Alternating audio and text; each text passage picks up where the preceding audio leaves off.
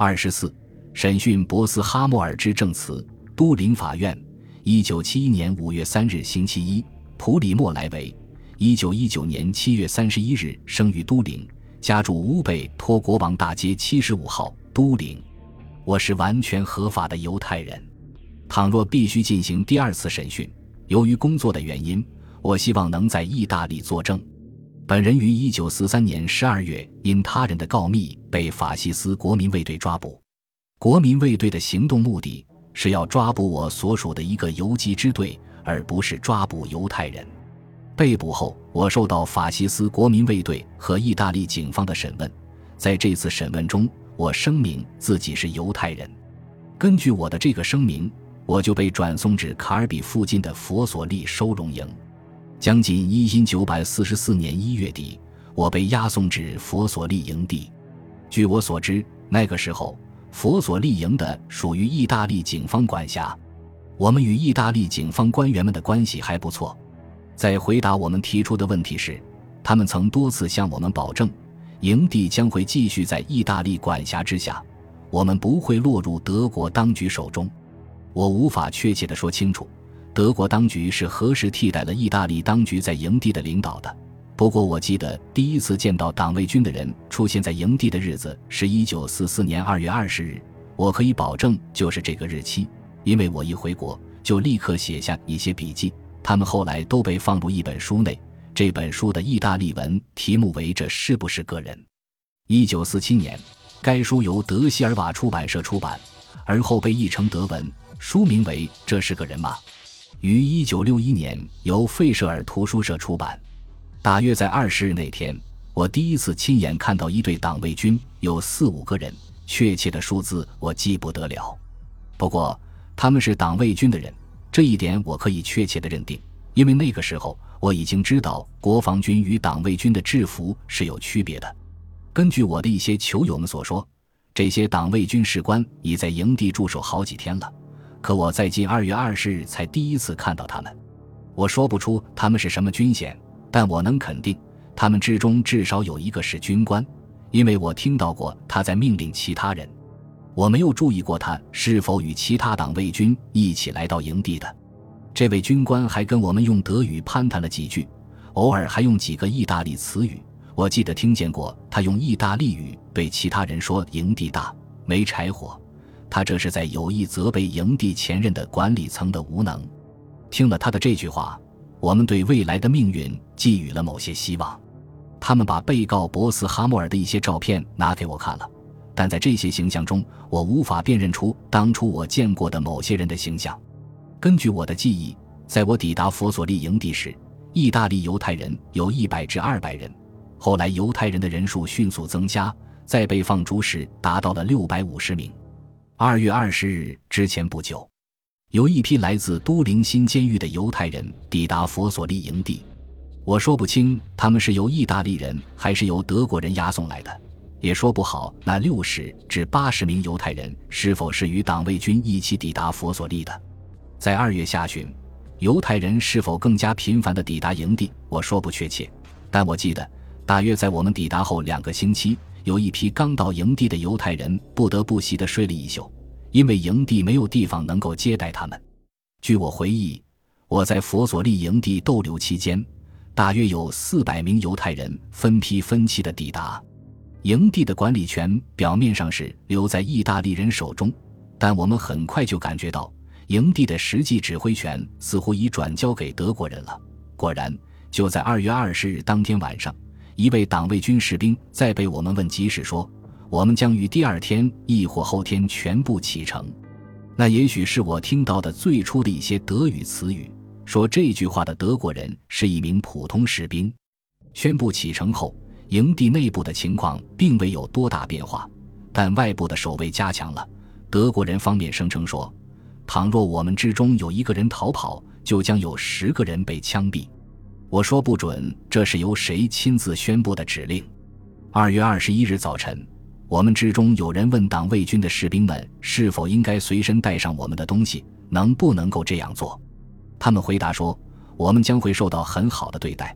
不过，我们前往的目的地是一个寒冷的国度。因此建议我们带上我们所拥有的一切：金钱、黄金、珠宝、外汇，尤其是裘皮大衣和被子等。我们问党卫军的士兵：“我们将前往哪个目的地？我们会遇到什么情况？”但他们回答：“我们说不知道。”我记不得，对于全家被放逐的囚犯，他们是否私底下进行过一次审问？很可能他们对非意大利籍的犹太人那样做了。不过，党卫军手里肯定有一份按字母表排列的名单，因为二月二十二日早晨举行了一次点名，叫到名字的每个人都得回答到。我确切的记得被放逐的犹太人的人数是六百五十名，因为点名结束时，一名德国兵说：“总共六百五十人。”报告完毕。由谁点的名？是军官还是士兵？这我记不得了。我可以肯定的是，启程的日子是二月二十二日。不仅是根据我提到的那本书中所记述，也根据我保存的一封信的备份，那是我回到意大利后立刻写给我在美洲的一些亲戚的信。德国人来到营地之后，为了免除被放逐，我们这方面的人与营地的意大利警方是否有过接触，我不记得了。在启程之前的日子里，我们为了免于被放逐，曾竭力想获得某些保障，但我们得到的却是某些十分含糊的承诺。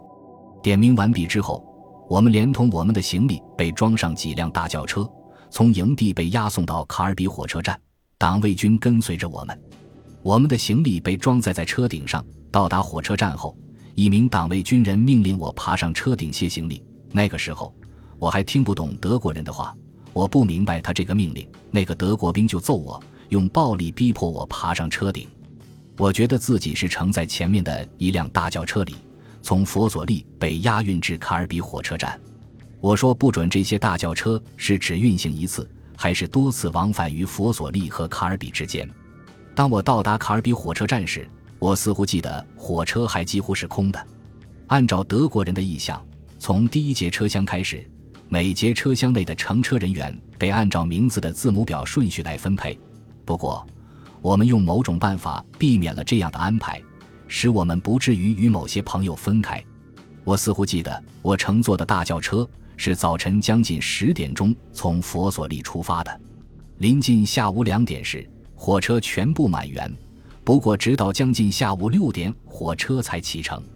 许多想到其他车厢里与亲朋好友相聚在一起的囚犯遭到了粗暴的殴打。这种让囚犯按名字的字母表顺序分配车厢的命令得到了严格的遵守。德国人用这种方式把一家人分隔开，安排在不同的车厢里。我挨了德国人的脚踢，他们还用步枪枪拖走我。我的一名同事。因为想换个车厢，就被击倒在车厢的门框上，前额受了伤，以致他带着伤抵达奥斯维辛，伤口还开着口子。列车由十二节火车车皮组成，每节车皮装载四十五至六十人。我所在的车厢是最小的，容纳了四十五人。我所在车皮里的人可以从挂在同一车厢外面的一块牌子上读到奥斯维辛的字样，但我们之中没有人知道这个字的含义。也不知道他在什么地方。押送我们的卫队乘坐的是一节特别的车厢，我记不得那个车厢是在列车的前部还是尾部，我也记不得那是一节运货的车厢还是一节载客的车厢。这节车厢还装载着旅途的储备物资。押送我们的卫队是由党卫军组成，至少一部分是党卫军。当时我们在旅途中的心理状态，不容许我们对他们加以区别。有人说，我在一九四五年曾指认过至少两名押送人员是在佛索利见过的党卫军，那是有可能的，因为当时我的记忆比现在清晰。不管怎样，在那个时候，我是尽可能以最真实的方式予以回答的。我曾经在佛索利见到过的党卫军军官，是否在押送我们的大轿车上，亦或是在后来前往奥斯维辛的那趟列车上，这我都记不得了。车厢里仅地板上铺有些许稻草，没有任何类型的厕所，也没有便桶。我们的车厢里有一些孩子，因此放有几只夜壶。通过车厢的小窗口，我们可以把夜壶里的粪便倒掉。一天仅有一次机会可以从车厢出来。列车有时停留在某个火车站，有时停留在旷野里。无论列车停在何处，囚犯们都得在车厢下面或者在离列车不远的地方当众解大小便，男女混杂在一起，总是有押送队在场监视。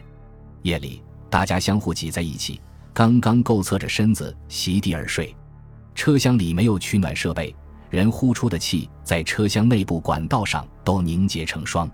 夜里十分寒冷，白天稍稍好一些，因为人可以活动身子。关于食物。允许我们事先准备抹上果酱的面包、奶酪和水，随身带上。面包和果酱的数量足够充饥，但饮用水特别缺少，因为在佛佐利我们没有盛水的容器，所以大家都口渴的厉害。押送队禁止我们从车厢外要水喝，不许我们从车窗口接水。整个旅程中，我们没有收到任何热的食物，唯有每天一次从车厢下来的时候。每节车厢两三名囚犯由押送队带领着去储备食物的车厢，领取他们同一车厢人的面包和果酱。仅有一次，在维也纳，允许我们更换储备用水。我们车厢里有一个尚在哺乳的婴儿和一个三岁的小女孩，除了配给的面包和果酱之外，他们也没有什么吃的。有人告诉我说，整个旅程中至少有一人死了，我记不得是男是女。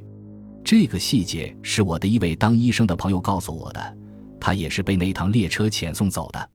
我很愿意按照这个意思校正一下自己在一九七零年九月二日所做的证词。二月二十六日夜里，我们这趟列车结束了旅程，火车停靠在奥斯维辛城的民用火车站。我们刚一下火车，就进行了一次极其快速的筛选，我们当即被分成三组。九十五或九十六名男子壮劳动力分在第一组，我就属于这一组内；二十九名有劳动能力的妇女属于第二组，其他所有人都被看作是不能干活的人，属于第三组。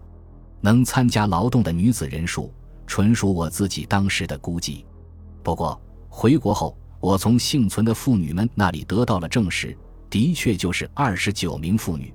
我所属的有劳动能力的那一组。当天夜里就被他们用一辆卡车押运到莫诺维茨布纳集中营，人数最多的那一组是由不适合干活的人组成，他们都被装上大卡车，被押送至我们所不知道的一个目的地。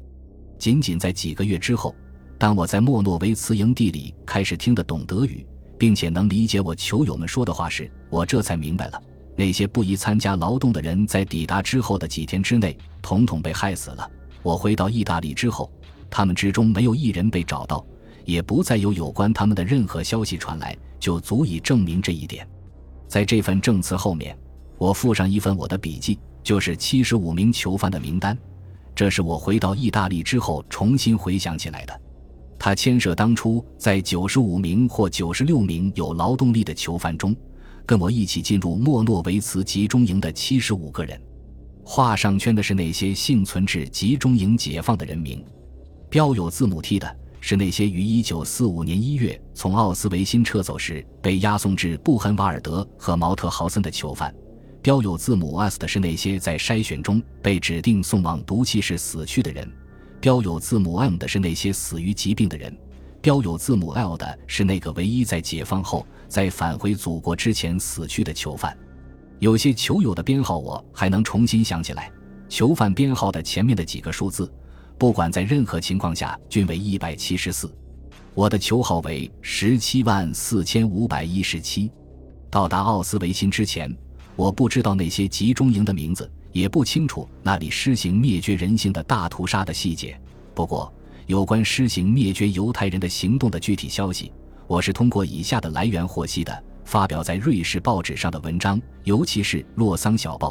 大战期间，在意大利能读到此报，私下收听联军播放的电台，特别是伦敦的电台，有英国政府公布的关于德国在灭绝营施行暴力的一本白皮书。